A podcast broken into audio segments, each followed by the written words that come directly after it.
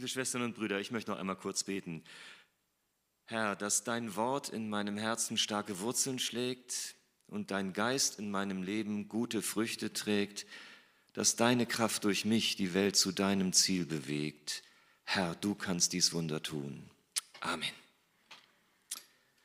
Ewige Freude heißt unser Thema, ein Riesenthema, ein ganz großes Thema. Ewige Freude, das bedeutet ja, das ist eine Freude, die nie aufhört. Es hört einfach nie auf. Freude in der Gegenwart des lebendigen Gottes. Und diese ewige Freude, so bezeugt es die Bibel, die ist eigentlich das Ziel unseres Lebens und unserer sichtbaren Welt. Also wirklich ein großes Thema. Ewige Freude, das bedeutet für mich, wir sind dort angekommen, wo wir eigentlich hingehören. Wir sind endlich am Ziel. Wir sind nach Hause gekommen. Dieses Gefühl, nach Hause gekommen zu sein, das hat das Volk Israel einmal in seiner Geschichte sehr eindrücklich erlebt. Das war vor 2500 Jahren. Nach 50 Jahren Exil in Babylon ist das Volk wieder in sein Heimatland zurückgekehrt. Völlig unverhofft. Man muss sich das vorstellen. Die Babylonier hatten ja fast das ganze Volk ja, mitgenommen nach Babylonien, 2000 Kilometer von Israel entfernt. Und das waren ja längst nicht mehr dieselben Leute. Das war zwei, drei Generationen weiter. Und völlig unverhofft ja, entlässt dann der Perserkönig Kyros das Volk wieder in die Freiheit und es darf zurückkehren. Und diese Rückkehr aus der Fremde in die Heimat, das war für die Israeliten der Inbegriff der Freude. Das zeigt sich in einem Psalm sehr schön, der ist auch zu diesem Thema angegeben in den Materialien von der Allianz, Psalm 126. Der endet mit diesen ja, bewegenden Worten, die mit Tränen säen, werden mit Freuden ernten. Sie gehen hin und weinen und streuen ihren Samen und kommen mit Freuden und bringen ihre Gaben. Also das Exil, das fremde Land, das war für die Israeliten wie so eine Aussaat unter Tränen. Ja, das Leben geht weiter, es kommen neue Generationen, aber es ist eigentlich ein Zustand ohne Hoffnung, ohne greifbare Zukunft. Und dann diese unverhoffte Rückkehr, das war für Israel wie eine überreiche Ernte. Sie konnten das gar nicht fassen, als der Herr die Gefangenen Zions zurückgeführt hat, waren wir wie die Träumenden. Wir konnten es gar nicht glauben. Also eine unbeschreibliche Freude über die Rückkehr nach Hause. Und ein Prophet, der in diese Situation hineingesprochen hat, war der Prophet Jesaja. Er hat es etwas anders gesagt, aber er meint genau das Gleiche. Da gibt es ein Wort, die Erlösten des Herrn, also die Befreiten des Herrn werden wiederkommen, nach Zion kommen mit Jauchzen, wieder auf den Zionsberg zum Tempel. Ewige Freude wird über ihrem Haupt sein. Da kommt hier unser Stichwort her. Ewige Freude wird über ihrem Haupt sein. Freude und Wonne werden sie ergreifen und Schmerz und Seufzen wird entfliehen. Und wir merken dieses alte Prophetenwort. Und noch ein drittes Bibelwort möchte ich lesen aus der Johannesoffenbarung. Die nimmt vieles aus diesen alten Verheißungen auf und führt es weiter. Und dann kommen diese wunderbaren Worte, die ihr kennt. Gott wird bei ihnen wohnen und sie, die Menschen, die ihm vertrauen, werden sein Volk sein. Und er selbst, Gott mit ihnen, das ist sein Name, Gott mit ihnen wird ihr Gott sein. Und Gott wird abwischen alle Tränen von ihren Augen. Und der Tod wird nicht mehr sein, noch Leid, noch Geschrei, noch Schmerz wird mehr sein. Denn das Erste ist vergangen. Also mit diesen Worten, ja, versucht die Bibel dieses, diese ewige Freude irgendwie auszudrücken. Das wird für uns sein wie ein Nachhausekommen. Dann sind wir endlich da, wo wir hingehören. Endlich zu Hause in der Gegenwart des lebendigen Gottes. Wie das dann genau ist, das können wir bestenfalls ahnen. Da hält sich die Bibel bedeckt oder anders gesagt, sie spricht hier in Bildern, um uns das Ziel der Zeit ein wenig begreiflicher zu machen. Ihr kennt sicher diese Vision aus der Offenbarung, das neue Jerusalem kommt aus dem Himmel herab, so eine durchsichtige, würfelförmige Stadt. Tolles Bild. Ob das wirklich so sein wird, ist sie groß genug für alle Menschen, die dann bei Gott leben werden, weiß man nicht. Ich glaube, es ist ein Bild. Aber wir werden es ja sehen. Und eins ist mir wichtig, bei dieser ewigen Freude, es wird uns nicht langweilig werden. Ich glaube nicht, dass wir denken, ach du liebe Zeit, wann hört das endlich auf? Nein, es wird nicht zu lang werden. Gottes neue Welt wird alles übertreffen, was wir schon hier in unserer sichtbaren Welt am Schönen, an Schönem erleben dürfen. Wir waren mal auf einer Gemeindefreizeit und da sagte jemand, ach, das ist so schön hier, mit den Geschwistern zusammen zu sein, äh, miteinander zu singen, zu spielen, Volleyball zu spielen, Tischtennis zu spielen. Ob das im Himmel noch Volleyball gibt? Und dann sagte unser Pastor, ja, der Himmel kann ja nicht ärmer sein als die Erde. Also es wird alles übertreffen, es wird so schön sein, dass wir es nicht beschreiben können. Und wenn wir davon so erzählen, wenn wir davon so schwärmen, ist das zu schön, um wahr zu sein? Ist euch dieser Gedanke mal gekommen? Also ich habe kein Problem damit, mir diese ewige Freude vorzustellen, aber ich kann auch verstehen, wenn Menschen da ein bisschen skeptisch sind. Bin ich manchmal auch. Und dem einen oder anderen kommt diese Vorstellung von Gottes neuer Welt, von dieser ewigen Freude womöglich fragwürdig vor. Vielleicht auch ein bisschen zu überschwänglich, wird das denn so sein? Und wir merken, da wo unsere Vorstellungskraft nicht mehr reicht, wo wir mit diesen ja fantasievollen, manchmal surrealen Bildern der Bibel nicht zurechtkommen, da bleiben Fragen offen. Also die neue Welt Gottes, das Ziel der Zeit, die ewige Freude, ist schon fragwürdig. Aber das ist ja eigentlich ein positiver Begriff. Sie ist würdig, dass man sie hinterfragt. Und ich möchte mal so einige Fragen stellen. Vielleicht kommen die euch ein wenig kritisch vor. Mal schauen, wie ihr damit zurechtkommt. Möchte diese Fragen mit euch bedenken und dann ausführlich beantworten. Nein, sondern einige Antworten vielleicht anbieten, was mir dabei wichtig geworden ist. Und eine erste Frage, die sich Menschen vielleicht stellen, ist die Frage, wird das denn tatsächlich so kommen? Woher wissen wir, dass all diese starken Worte, die wir eben gehört haben, dass die wahr sind, dass die zuverlässig sind? Und mal ganz ketzerisch gefragt, ist das nicht nur menschliches Wunschdenken und Utopie? Ewige Freude in der Gegenwart Gottes, ist das nicht nur eine menschliche Wunschvorstellung? Eine Vorstellung, die wir Menschen uns gemacht haben, ja, weil wir uns nicht damit abfinden können und nicht abfinden wollen, dass unser Leben auch einmal zu Ende gehen wird, dass wir sterblich sind. Sind diese Visionen, diese Vorstellungen, ist das alles nicht nur eine Reaktion auf unsere Sehnsucht nach Leben? So ein, das kann doch nicht alles gewesen sein? Wenn ihr so fragt, fragt ruhig so. Ich glaube, Gott hält das aus. Und was ich sehr tröstlich finde, ist, dass die Bibel diese Gedanken ja auch kennt. Es gibt ein ganzes Buch in der Bibel, das über die Vergänglichkeit der Welt nachdenkt, das Buch Prediger im Alten Testament. Und der sagt er also, nutzen wir die Lebenszeit, lassen wir es und hier uns jetzt gut gehen, mit Gottes Segen, aber irgendwann ist alles zu Ende. Mal so ganz kurz, also der Prediger ist schon ein bisschen tiefgründiger und vielschichtiger, aber das ist eigentlich so der rote Faden. Aber mitten aus diesen resignierenden, fatalistischen Gedanken ragt so ein Satz heraus. Da heißt es, Gott hat die Ewigkeit ins Herz der Menschen gelegt. Gott hat die Ewigkeit ins Herz der Menschen gelegt. Was bedeutet das? In einem Bibelkommentar wird das so erklärt, Gott hat dem Menschen im Unterschied zum Tier ins Herz gegeben, dass er über den Augenblick hinausdenken und nach Vergangenheit und Zukunft fragen muss. Gott hat dem Menschen ein Bewusstsein von der Unendlichkeit der Zeit gegeben. Und von dem, was Gott in dieser unendlichen Zeit tut, kann der Mensch nur einen ganz kleinen Ausschnitt erkennen. Soweit das Zitat. Also diese Ahnung, dieses Bewusstsein, auch diese Sehnsucht, dass unsere Welt ein Ziel hat, dass wir eine Zukunft haben, dass nicht einfach alles irgendwann aufhört, das gehört zu unserem Menschsein. Das hat Gott in uns hineingelegt. Also es ist zutiefst menschlich, Fragen zu stellen nach der Zukunft, an die Zukunft.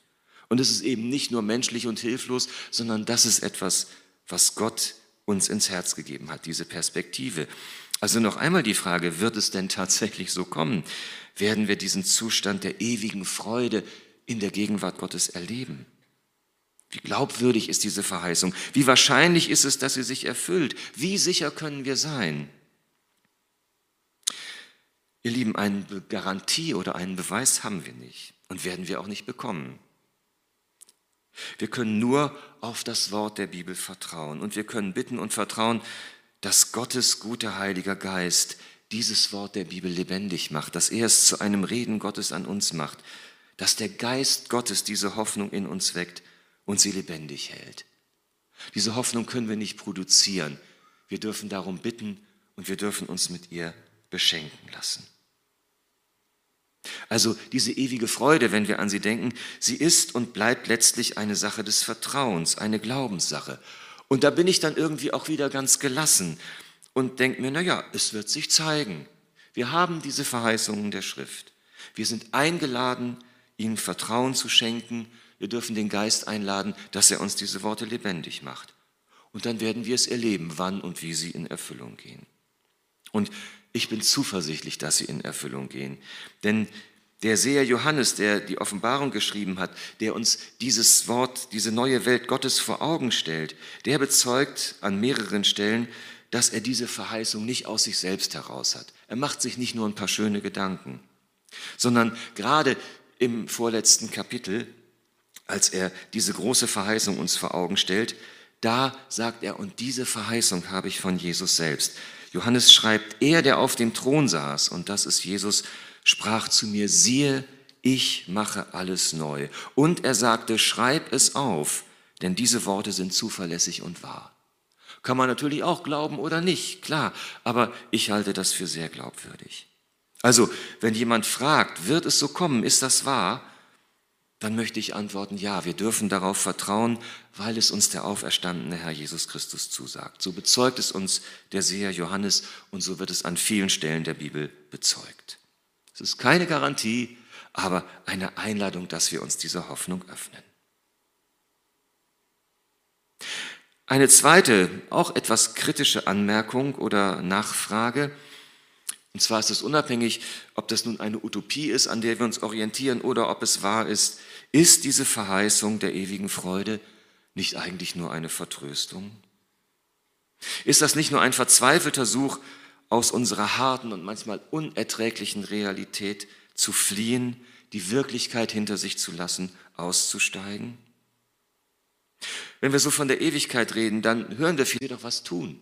Und wie gehen wir mit den globalen Bedrohungen unserer Welt um? Mit dem Raubbau der Schöpfung, mit der Vermüllung unseres Planeten, mit künftigen Pandemien, mit Kriegen, mit dem Klimawandel. Einfach Augen zu und durch, Füße stillhalten auf die ewige Freude warten?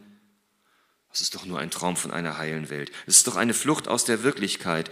Das ist nur eine Vertröstung. Das ändert doch nichts an dem Zustand dieser Welt. So mag jemand sagen. Und es stimmt ja, diese ewige Freude lässt auf sich warten. Aber ich möchte mal dagegen setzen, die ewige Freude, die uns verheißen ist, das ist keine Vertröstung, sondern ein Trost. Und das ist ein Unterschied keine Vertröstung, sondern ein Trost. Denn mit dieser Verheißung der ewigen Freude ist doch das Versprechen verbunden, alle Not, unter der wir jetzt leiden, vor der wir hilflos stehen, alle Not wird einmal ein Ende haben und überwunden sein. Alles Leid, alle Ungerechtigkeit, alle Gewalt, aller Schmerz wird ein Ende haben. Und Gott wird alles wieder zurechtbringen, so wie es eigentlich sein soll. Und Gott wird jedem Menschen Gerechtigkeit widerfahren lassen. Gott wird einmal jeden Menschen gerecht beurteilen. Die Opfer und die Täter, die Guten und die Bösen, die Schuldigen und die Unschuldigen, auch die zu Unrecht Beschuldigten und die wahren Schuldigen und auch alle, die man nicht einfach so in solche Schubladen gut oder schlecht einordnen kann. Gott wird jeden Menschen gerecht beurteilen und Gott wird seine Gerechtigkeit schaffen und Frieden und Leben und Freude in seiner neuen Welt. Wann, das wissen wir nicht. Aber es lohnt sich doch darauf zu hoffen und zu warten. Und wenn wir diese Perspektive nicht hätten, das wäre doch schrecklich. Wenn es dieses Ziel der Zeit nicht gäbe, die ewige Freude bei Gott, dann wären wir allein. Dann wären wir Menschen uns selbst überlassen, ohne Aufsicht auf Besserung. Und dann wäre es nur eine Frage der Zeit, bis wir uns selbst und unsere Welt nach und nach zugrunde gerichtet haben. Ohne diese Zukunft Gottes hat auch unser Leben in der Gegenwart keine Perspektive und keine Hoffnung. Im ersten Korintherbrief schreibt der Apostel Paulus, wenn die Hoffnung, die Christus uns gegeben hat, nicht über das Leben in der jetzigen Welt hinausreicht, dann sind wir bedauernswerter als alle anderen Menschen.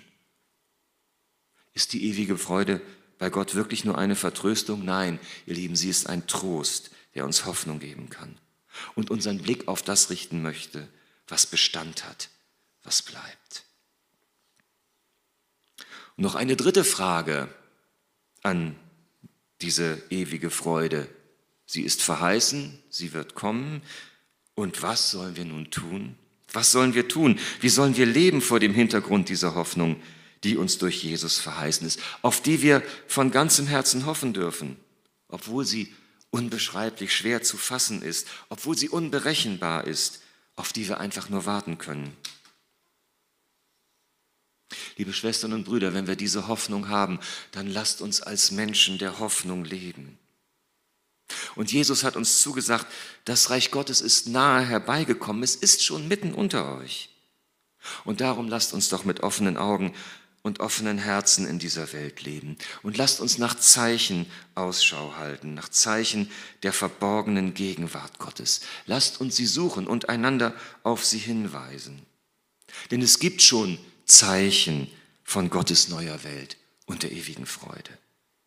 Dort, wo Menschen einander helfen, wo Hungernde zu essen bekommen, wo Fremde als Gäste aufgenommen werden, wo Bedürftige das bekommen, was sie zum Leben brauchen, wo Kranke und Gefangene besucht werden, wo Menschen einander vergeben und sich versöhnen, wo Menschen auf Gewalt verzichten.